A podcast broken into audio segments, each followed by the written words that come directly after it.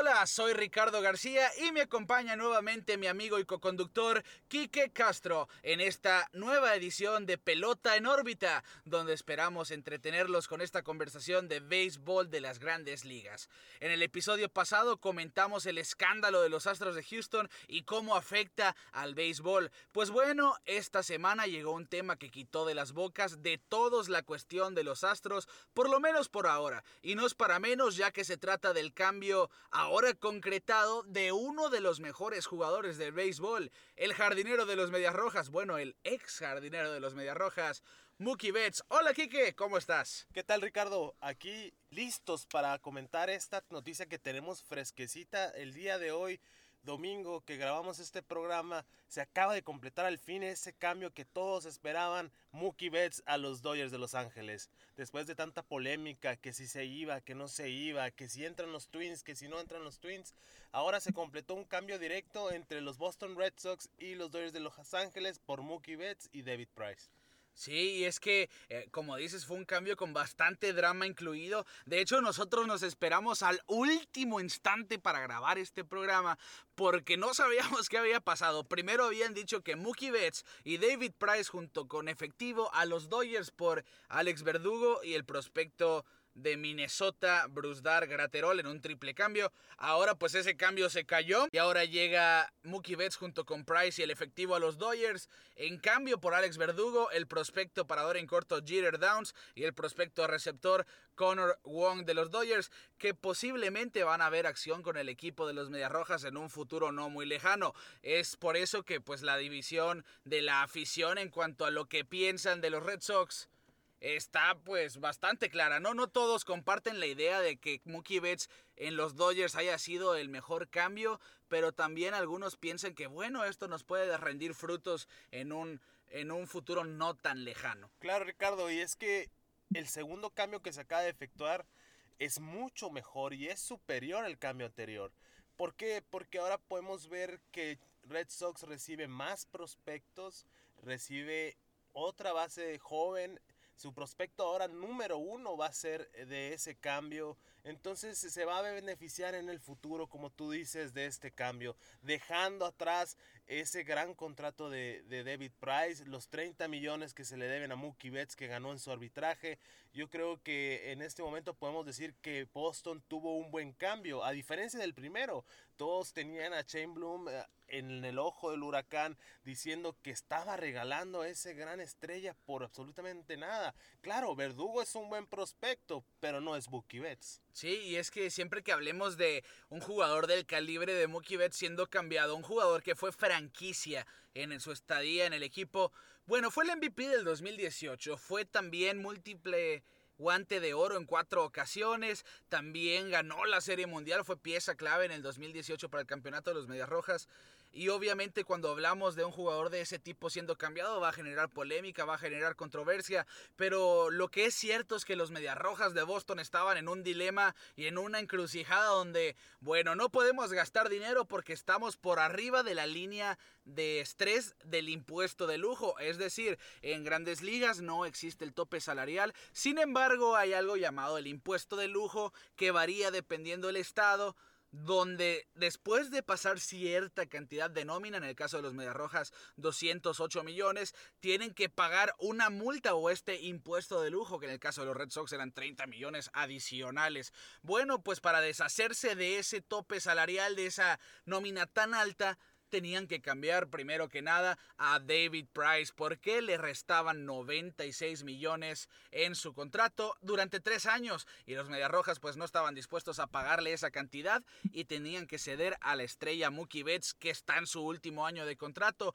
y muy probablemente va a cobrar un mundo de dinero en la agencia libre. Exactamente y este problema radica desde que llegó Dave Dombrowski a la organización de los Mediarrojas de Boston, un directivo que tenía una misión, ganar un campeonato. Efectuó todos sus, eh, sus trucos de cambio un señor que se le denomina el Dealing Dave por los buenos contratos y cambios que ha hecho alrededor de su carrera, pero también tiene la fama de dejar a los equipos sin nómina, dejar a los equipos sin granjas y lamentablemente es lo que le pasó a los Mediarrojas de Boston. Sí, tuvieron su mejor equipo en años y yo creo que el mejor equipo de la organización en el 2018 ganando más de 118 partidos y la Serie Mundial, una gran postemporada, pero a dos años a menos de dos años de ese gran logro, se envuelven en esta polémica de tener que cambiar a su jugador insignia, un jugador que viene desde las granjas, creciendo y desarrollándose en la misma organización de Medias Rojas y ahora tiene que partir a los Dodgers de Los Ángeles. Y es que cuando hablan de jugadores de ese tipo, precisamente con esas características, como Mookie Betts, que comparte con Dustin Pedroya esas mismas características, un jugador que el equipo draftea, que selecciona en la lotería de jugadores jóvenes, desarrolla en las clases de las ligas menores y llega al equipo grande haciendo un muy buen papel, pues ahora ninguno de los dos jugadores, ni Dustin Pedroya ni Mookie Betts van a ver acción con los Red Sox en el 2020. Pedroya debatiéndose entre el retiro o seguir tratando de jugar después de esa lesión de rodilla que lo ha limitado. Y Mookie Betts, pues ahora, bueno, ahora tiene nueva casa en Los Ángeles. Cuando hablamos de cambios de este tipo siempre se va a generar controversia y polémica porque obviamente nadie, ningún aficionado quiere ver a un MVP, a un jugador que pues carga el rostro del equipo cambiado a otra nueva organización. Corey Kluber también fue cambiado en esta temporada muerta. El dos veces Cy Young de los Indios de Cleveland pasa a los Rangers de Texas por Delino de Shields, el velocista, eh, un relevista Manuel Clase y un prospecto, si no me equivoco. Pero obviamente la, la, gente de Cleveland, los fanáticos de los indios, no están satisfechos porque, bueno, están dejando ir a un As, están dejando ir a un dos veces Cy Young y pues por solamente una temporada donde se vio afectado por una lesión. Y obviamente cuando hablamos de este tipo de cambios, pues vamos a durar todo el día porque siempre se han dado a lo largo de la historia, Claro, y podemos hablar de ese fatídico 2012 para los... Eh, eh, mencionados Mediarrojas de Boston, donde igual se involucraron en un gran cambio con los Dodgers de Los Ángeles, en la que envían al primera base mexicano Adrián González a los Dodgers por eh, problemas igual que hubo dentro del clubhouse teniendo el gran escándalo con Bobby Valentine, que las cosas estaban que arden en ese tiempo, no sé si lo recuerdas Ricardo, eh, podríamos ver que después de tener un 2011 donde cae el equipo, se es eliminado en el último juego de la temporada, se destapa el escándalo de la cerveza y el pollo y, deciden desmantelar ese equipo. Pero a final de cuentas todo fue para bien. 2012 último lugar, 2013 campeones del mundo. Así que bueno, ahí verán los Mediarrojas y esa tendencia se repite de hacer ese tipo de cambios y año después ser campeones. También recordamos pues que la situación en ese entonces era muy similar a la actual de los Medias Rojas. Tenían el, el contrato de Carl Crawford encima, un espantoso contrato de un jugador que nunca rindió frutos, tampoco con los Dodgers, a pesar de haber sido excelente con los, con los Reyes de Tampa Bay. Bueno, pues para poder deshacerse de ese mencionado contrato tuvieron que ceder a Adrián González, que jugó tremendamente bien con los Dodgers. Y a Josh Beckett, bueno, también a Nick Punto. Pero no todo ha sido feo para los Medias Rojas en cuestiones de cambios, aunque ahorita les vamos a decir del más infame. ¿Te acuerdas tú del caso de Pedro Martínez, Kike? Claro, Pedro Martínez allá por los noventas venía de una temporada de tener una efectividad de 1.6 con los Expos de Montreal y es cambiado por una situación similar a la de Mookie Betts. Se venía a venir su agencia libre, necesitaba Expos eh, tomar talento nuevo entonces lo que hacen, lo cambian por Carl Pavano, un prospecto pitcher que al final de cuentas tuvo una efectividad de arriba de 4 en 6 temporadas con los Expos. En cambio, Pedro Martínez solidificó esa gran carrera que lo tiene en el Salón de la Fama. Nosotros podemos recordar ese juego de estrellas de 1999 en el Fenway Park, donde el mismo Ted Williams saluda a Pedro Martínez y le dice, eres de los mejores.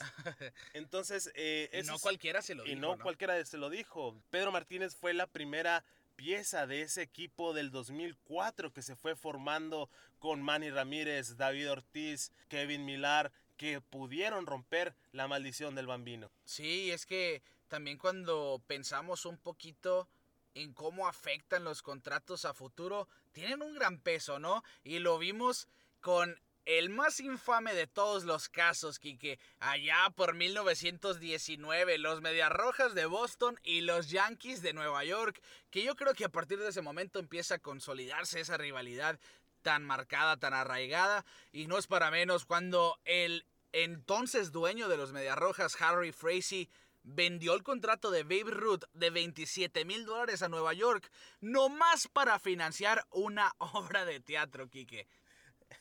Y al momento nos da risa, pero... Eh, en ese entonces, en ese haber sido un gran negocio, ¿no? Me imagino, porque cambiaron al mejor jugador que ha pisado esta tierra por una obra de teatro. Y de ahí se viene la maldición del bambino, más de 80 años sin ganar un campeonato. Y la rivalidad entre Boston y Yankees, que hasta la fecha se mantiene viva. También podríamos hablar de otros cambios entre Medias Rojas y Dodgers de Los Ángeles, hablando de esos talentos nacidos en las franquicias, podemos hablar de Normar García Parra, el gran parador en corto, que, tuvo temporadas increíbles con los Medias Rojas de Boston y que le toca la mala suerte de ser cambiado justo antes de que se rompiera la maldición del bambino. Sí, fue pues un jugador obviamente emblemático del MLB, para muchos uno de los mejores paradores en corto. Fue uno de aquellos que también portaron la casaca de Boston después la de los Dodgers. Obviamente cuando hablamos de jugadores, eh, franquicias que han sido cambiados, se va a hacer ruido, va a haber polémica y controversia. Lo hubo un caso muy, reciente, muy reciente cuando se cambió a Giancarlo Stanton de los Marlins a los Yankees en el 2018 acababa de ser el MVP después de ser líder de home runs en la nacional, pero ese contrato de 313 millones, 327 millones y 13 años, pues ya no le era atractivo a un equipo de los Marlins que pues solamente tenían a Giancarlo Stanton en la nómina de ese tipo. Después cambiaron a Christian Yelich al equipo de Milwaukee, donde ganó el MVP y ha sido uno de los mejores jugadores, de los más consistentes en los últimos tres años. Quizá también me acuerdo de Fred Lynn, aquel jardinero de los Medias Rojas en los 70 donde lo cambiaron a los Angelinos en el 85, quien también había sido MVP. A mí se me viene a la mente ese cambio de Manny Ramírez de los Boston Red Sox a los Dodgers de Los Ángeles. Seguimos viendo esa tendencia. Parece estos, que estos dos equipos les gusta ponerse de acuerdo para cambiar estrellas. Un Manny Ramírez que venía en el 2008 eh, bateando por debajo de 300 en 100 partidos con los Mediarrojas de Boston y al momento de llegar a los Dodgers de Los Ángeles se prende esa bestia que estaba dormida después de tanta polémica de pleitos adentro del Clubhouse con la directiva. Vuelve ese Manny que todo mundo veíamos destrozando la pelota, bateando arriba de 300, teniendo 17 home runs en solo 53 partidos. Vemos esa tendencia de los eh, Mediarrojas haciendo cambios con los Dodgers de Los Ángeles y hablamos también de esos cambios que uno piensa ¿cómo puede ser que una franquicia pueda cambiar ese jugador? Y se despierta ese animal o se despierta ese jugador que siempre estuvo ahí o en el caso de Giancarlo Stanton que pasa todo lo contrario después de tener récords de home runs con los Marlins de Florida llega a los Yankees de Nueva York y es una carrera que empieza a plagarse de lesiones y se empieza a frenar. Sí, totalmente de acuerdo y en vez de ser récords de home runs parecen récords de ponches a la hora cero, ¿no? Pero obviamente, pues los cambios duelen para un equipo. No es la misma como perder a un jugador en la agencia libre, porque pues ya el jugador es quien decide y no es la directiva quien lo cede a otros equipos.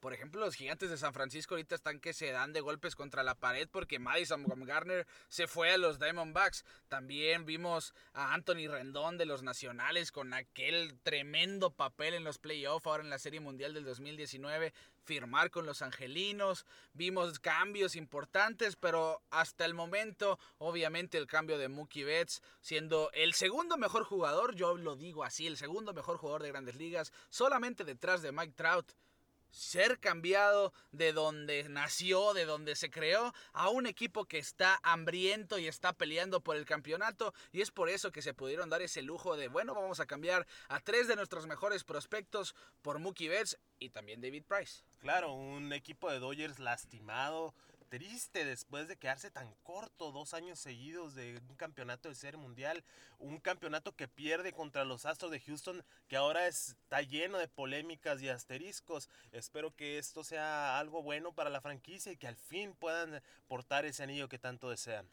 Bueno, y es que no ganan desde la época de Fernando Valenzuela, ya por los ochentas, y están buscando acabar con esa sequía de Los Ángeles. Obviamente, si pensamos en equipos que han hecho cambios grandes, se nos van a venir a la memoria ellos ahora en los años recientes porque han hecho de todo para ganar. También, sabes, me acuerdo mucho del cambio de Ichiro Suzuki de los marineros de Seattle, donde hizo una carrera del sueño para los asiáticos siendo cambiado a los Yankees de Nueva York. Sí, ya veterano, pero uno pensaría que se iba a retirar con el equipo de Seattle. Claro, y, es, el, es un mercado, ¿no? Al final de cuentas el béisbol lo ven como un negocio y esos romanticismos de ponerse la camiseta es algo muy extraño. Hoy lo podemos ver con pocos jugadores. Lo podemos ver con Mike Trout de los Angelinos de Anaheim.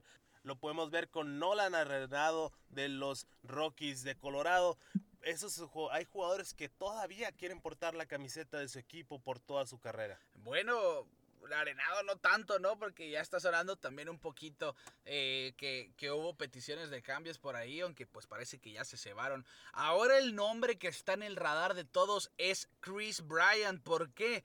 Porque ha tenido esa controversia con el equipo de los Cachorros de Chicago desde que subió Grandes Ligas hace ya algunos años y ahora pues está en la mira de los Nacionales de Washington que necesitan un tercera base y los Phillies de Filadelfia que simplemente no han dejado de reforzarse. Claro, una controversia muy lamentable ya que los directivos de los Cachorros de Chicago le cortaron su tiempo de servicio a no subirlo en Opening Day en aquel tiempo cuando él debutó y él hasta lo llevó a los juzgados perdiendo su caso con los directivos de los Chicago Cubs. Y obviamente pues queda ese resentimiento de jugador con la franquicia. Y pues veremos en qué termina ese drama. A final de cuentas, Chris Bryant es un excelente jugador. Para quienes no recuerdan muy bien quién es, pues es el tercera base de, de Chicago. Y fue aquel jugador que acabó con el juego 7 de la Serie Mundial del 2016, el último out, donde acabaron con una sequía de 108 años sin quedar campeones. Y bueno, de esta manera estamos llegando al final de este podcast. Les recordamos que ya estamos en todas las plataformas.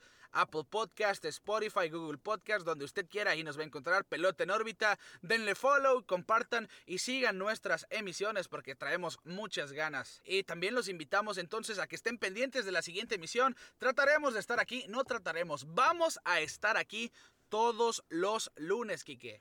Muchas gracias a todos los que nos han escuchado. Seguiremos mejorando, seguiremos viendo cosas nuevas. Vamos a brindarles la mayor información posible y listos que ya se viene el sprint training. Así es, vamos a estar preparados para ustedes. Muchas gracias a todos los que nos siguen desde la emisión pasada. Los invitamos remarcando nuevamente que nos sigan. Con mucho gusto un servidor Ricardo García acompañado de Quique Castro. Nos despedimos. Muchas gracias. Mookie Betts es de los Dodgers y nos vemos fuera de órbita.